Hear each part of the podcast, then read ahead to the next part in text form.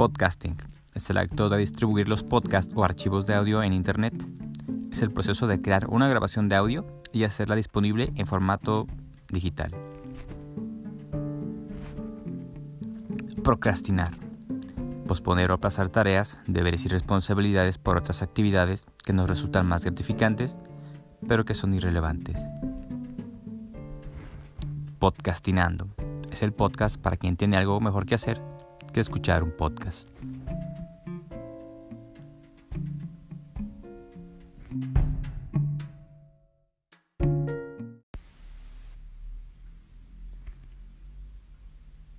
Episodio 1.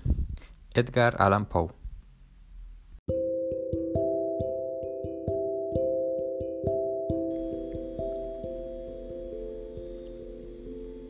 Hola, te doy la bienvenida al primer episodio de este podcast, Podcastinando. Mi nombre es Ernesto del Toro.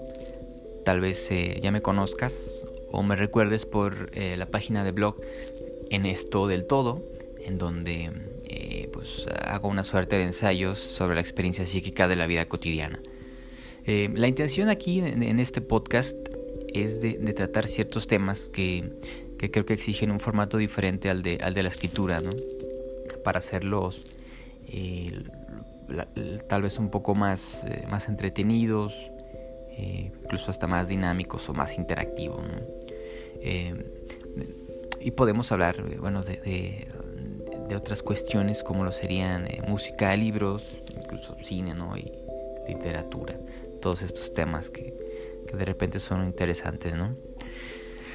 Es de mi interés eh, iniciar este, este podcast eh, con una especie de homenaje a uno de mis eh, héroes literarios, Edgar Allan Poe.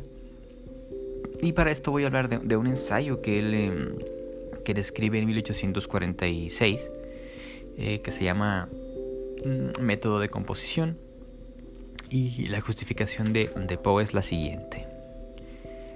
He pensado a menudo cuán interesante sería un artículo escrito por un autor que quisiera y que pudiera describir paso a paso la marcha progresiva seguida en cualquiera de sus obras hasta llegar al término definitivo de su realización. Y eh, el interés de Poe era, además de, eh, de demostrar el proceso creativo, eh, también era demostrar que no hay composición hecha al azar, sino que por el contrario, eh, cada obra avanza hacia su término, paso a paso, con la misma exactitud y lógica rigurosa propias de un problema matemático. Esas son palabras de, Poe. Él escogió eh, el, Cuervo por ser su obra eh, más conocida en ese momento, en, 1846. Tenía un año de haberse publicado el, Cuervo y fue una obra que le, que le trajo reconocimiento. Poe confiesa que siempre tuvo presente la idea de lograr una, obra universalmente apreciable. Él desde el inicio quiso eh, eh, que su obra fuera eso que fue, ¿no? apreciable. Y, lo logró, digo, eh, más de 100 años después, continúa, ¿no? Este, este poema siendo un referente literario universal. Él, para iniciar, tuvo tres, consideraciones, que fueron la dimensión, el terreno y el tono del poema. En cuanto a dimensión, él se refería a, lo largo que tendría que ser el poema. Eh, la intención era que se leyera en una sola sesión para poder lograr en el, lector un eh, cierto efecto, que se sintiera comprometido con el poema y poder lograr ese efecto que Poe tenía en mente. Eh, y era importante que fuera en una sola sesión, que fuera corto para poderse leer en una sola sesión, ya que si lo dividías en, dos sesiones, se perdía el, impacto, ¿no? la interrupción de la lectura y, las cuestiones de la vida cotidiana podían hacer que el lector dejara de interesarse ¿no? o de sentirse comprometido con lo que estaba ocurriendo en el poema. Poe tenía presente que eh, toda excitación es intensa y de corta duración. Por eso tenía, la, tenía o debía de tener la, excitación suficiente para causar ese, ese efecto o esa impresión. Otra consideración fue el terreno. Y bueno, Poe escoge el terreno de lo bello, ¿no? que era una constante en su poesía, en su poesía y en sus historias, pero que también Poe lo refería que la, la, belleza era la esencia de la poesía. Claro eh, que mm, por la época en la que se escribe, esa era una de las primeras consideraciones muy aristocráticas ¿no? de la poesía, que tenía que ser bella.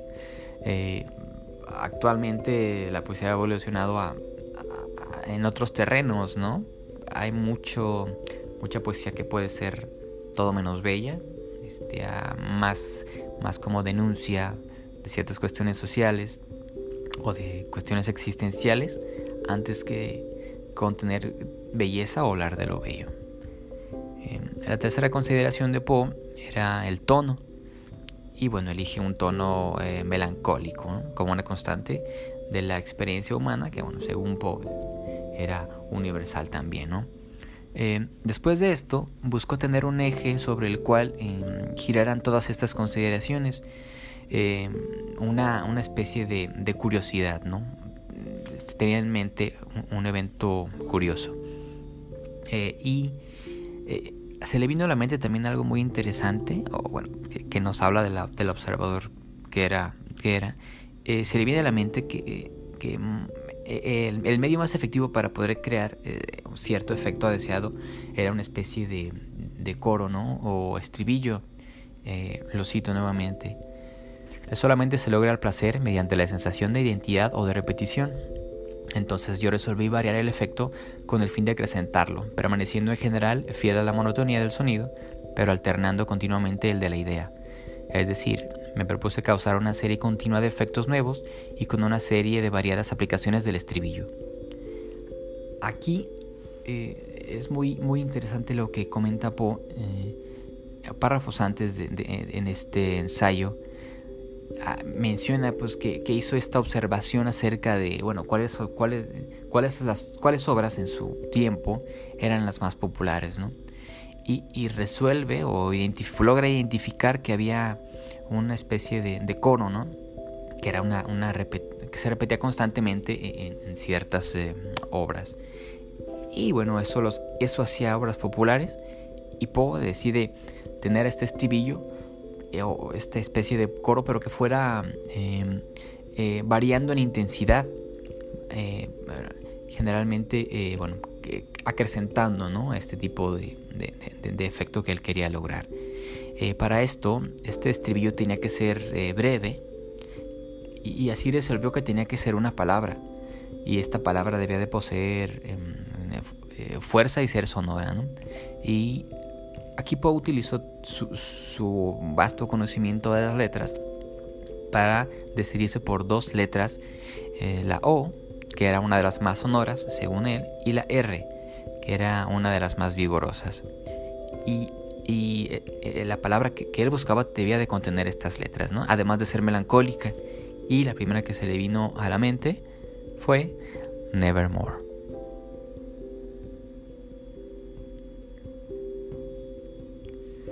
Lo siguiente era encontrar el pretexto para repetirla continuamente, ¿no? Y, antes, de, antes de responderse esa duda, le surgió la idea de que, de que una criatura no razonable, pero dotada de palabra, fuera la que la estuviera repitiendo.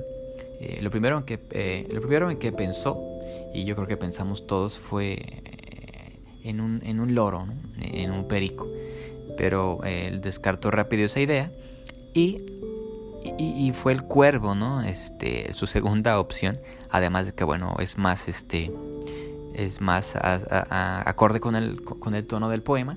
Los cuervos también están dotados de, de repetir las palabras, ¿no? Y bueno, también este, de todos los temas, la, melancolía eh, y, la muerte, según Poe, es, es universal, ¿no?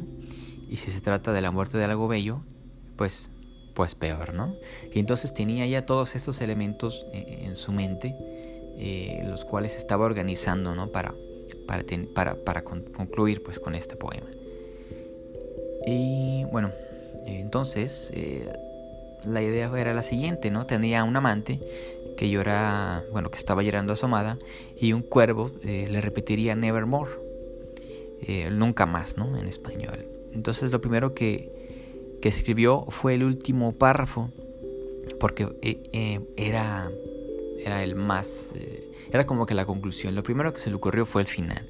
Y de ahí fue bajando la intensidad de, las preguntas y obviamente la gravedad de este Nevermore iba a ser menos, ¿no? Entonces él empezó a escribir el poema del cuervo del final hacia el principio, disminuyendo la intensidad del último Nevermore, ¿no? Para que cuando lo leyéramos nosotros, o bueno, el, público, esta intensidad fuera creciendo, ¿no? Al punto de, que el último Nevermore, o la última idea que tuviera el personaje, fuera algo, algo muy grave, ¿no? Algo, pues sí, melancólico y de gran, de gran pérdida. Eh, y bueno, también eh, había entonces que, eh, que, preparar el terreno, ¿no? En la mente de Poe surge la idea de, de, una habitación y de una tormenta afuera y de, la manera de introducir o de presentarnos al cuervo, ¿no?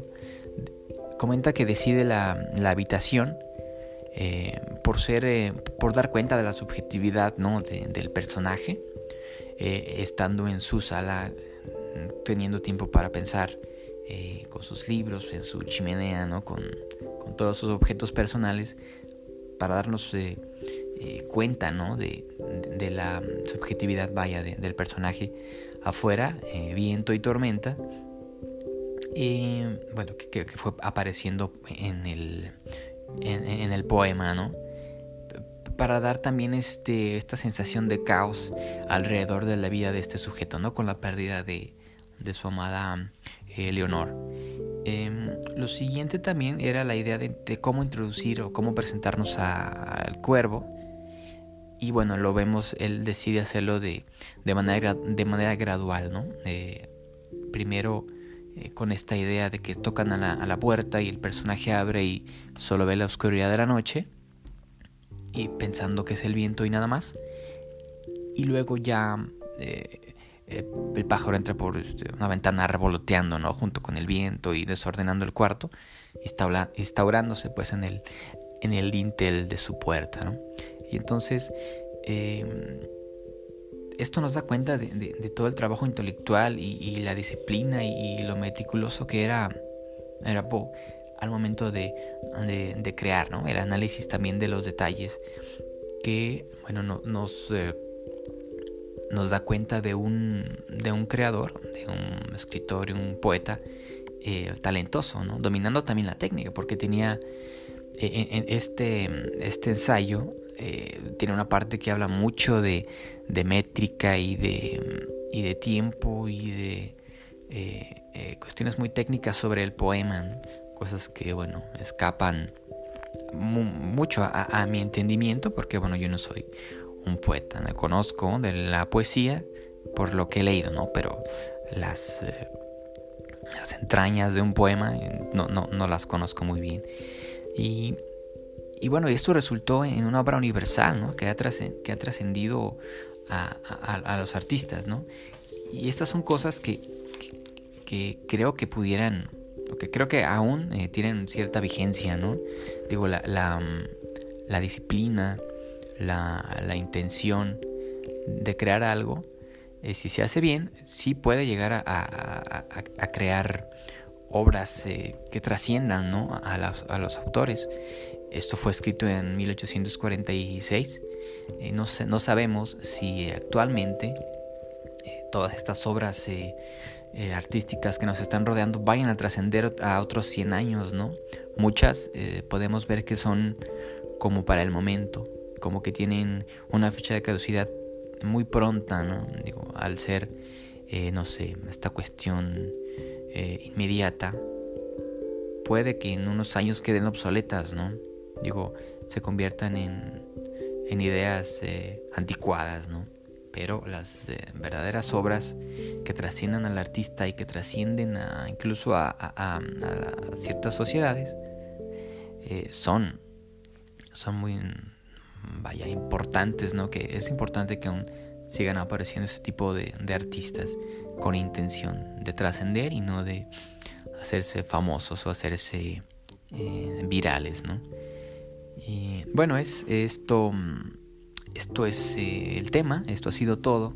Eh, considero bueno, importante, ¿no? De repente hablar de estas cuestiones de, la creación y de ver cómo es que se crea. Eh, agradezco eh, tu atención. Si te gustó, pues házmelo saber o compártelo. Y este, pues nos veremos en, o nos escuchamos más bien. Espero me escuches en un próximo episodio. Y pues espero que te haya servido de un poco más para aplazar tus tareas que tenías que hacer y que no estás haciendo por estarme escuchando. Pero bueno, eh, pues muchas gracias por tu atención nuevamente y este, nos estamos escuchando después.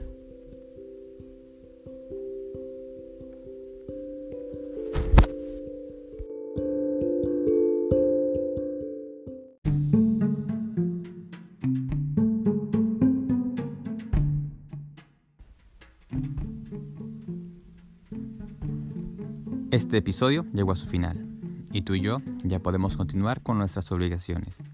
Espero que me prestes tu atención en el próximo episodio.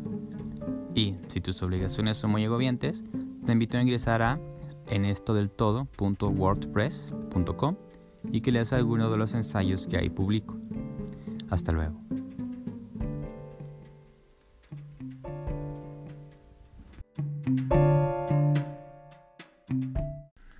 Este episodio fue grabado entre enero y febrero del 2020.